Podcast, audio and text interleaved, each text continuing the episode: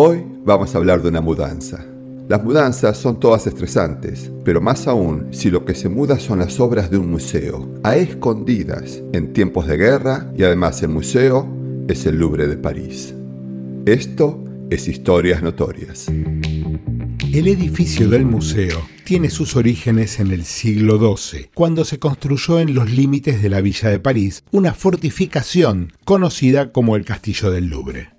Con el paso de los siglos y numerosas remodelaciones, la fortificación se convirtió en el Palacio del Louvre y para 1546 ya era la residencia del rey François I. Durante el reinado de Luis XIV, en el Palacio del Louvre vivían, junto con la corte, artistas subsidiados por la monarquía, y en él se desarrollaban eventos y muestras artísticas exitosas. En 1682, Luis XIV decidió trasladar la corte a Versalles y transformar el Palacio del Louvre en un centro cultural, que sirviera a la vez de residencia para los artistas, lugar de trabajo y exposición de sus obras.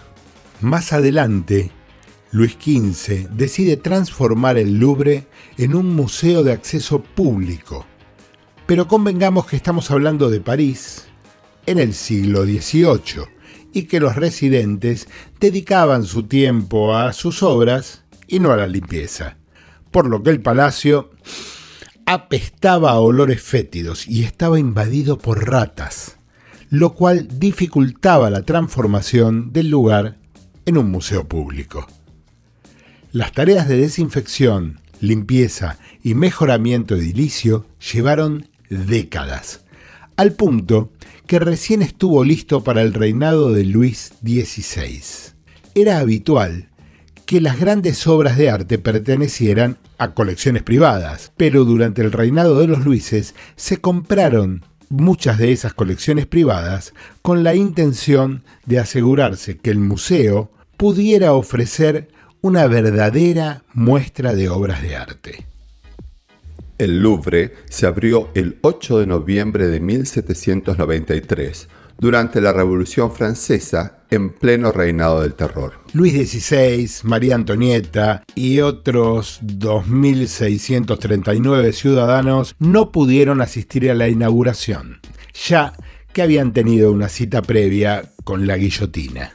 Los parisinos estaban muy satisfechos con la idea de un museo de entrada libre y hubo peleas en la entrada para poder pasar a ver las 538 pinturas y 48 esculturas expuestas.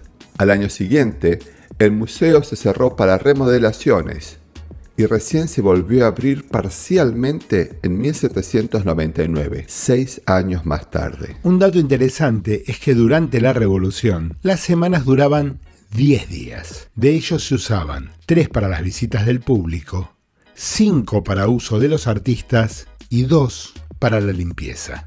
A lo largo de su historia, el Louvre y su patrimonio corrieron numerosos riesgos. En 1870, cuando los prusianos invadieron París, parte del museo fue convertido en un hospital y la Grande Galerie fue destinada a un espacio para la fabricación de armas. En 1871, cuando los comunards ¿Se acuerdan que hablamos de los comunards en el episodio 24, Eric el fantasma de la ópera?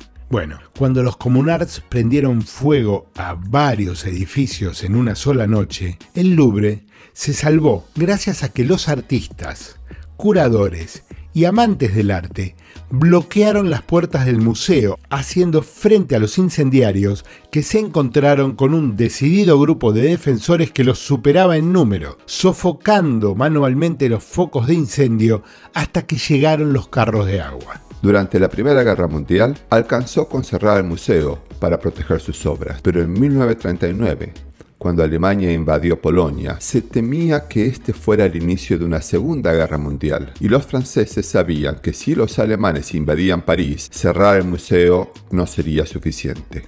Los alemanes ya famosos por sus saqueos a valores artísticos en zonas ocupadas, tendrían centralizadas las obras y podrían concentrar sus esfuerzos en un solo lugar, con un máximo de recompensa. Por otro lado, los nuevos armamentos tenían más alcance y capacidad de destrucción. Para dar una idea de la paranoia que se vivía en el museo, Ya en 1938, los guardias y curadores del museo tenían como parte de su equipo máscaras antigas.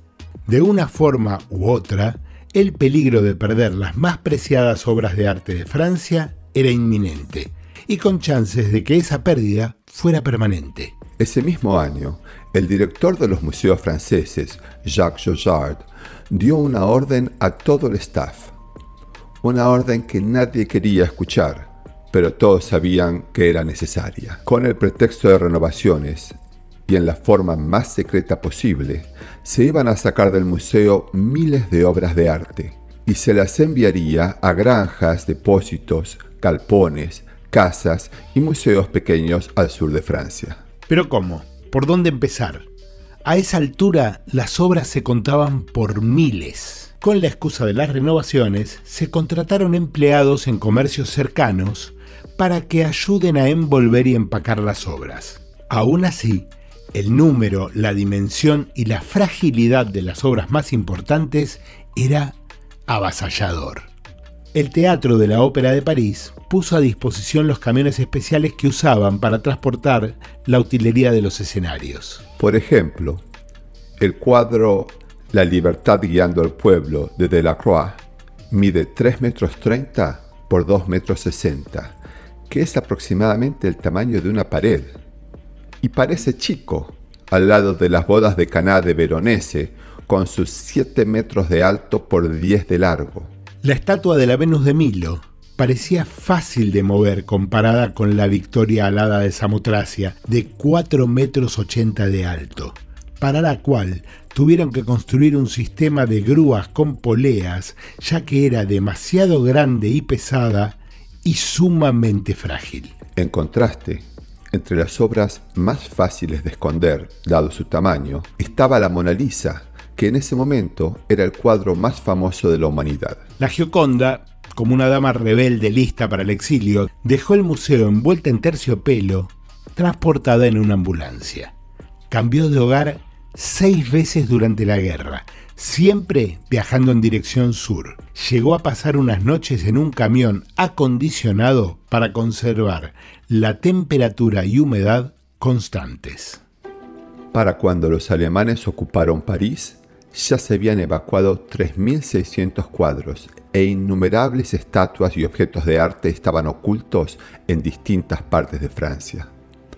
Un buen número de los curadores y artistas también se trasladaron acompañando a las piezas de arte y a veces hasta continuando con su restauración. Durante la ocupación alemana, el museo permaneció abierto como si tuviera algo que mostrar, lo cual favorecía tanto al personal ya que no los enfrentaba con los alemanes, como a los alemanes, que querían demostrar que en París las cosas seguían pacíficamente como si la ocupación no la afectara. Aún así, los alemanes se abocaron a la búsqueda de piezas de arte escondidas por Francia y lograron encontrar algunas, entre ellas La Inmaculada, un cuadro del pintor español Murillo que era muy famoso entre otras cosas porque en 1852 había sido comprado por el Louvre en una subasta por 615 mil francos, que era el mayor precio pagado por un cuadro hasta ese momento. Los alemanes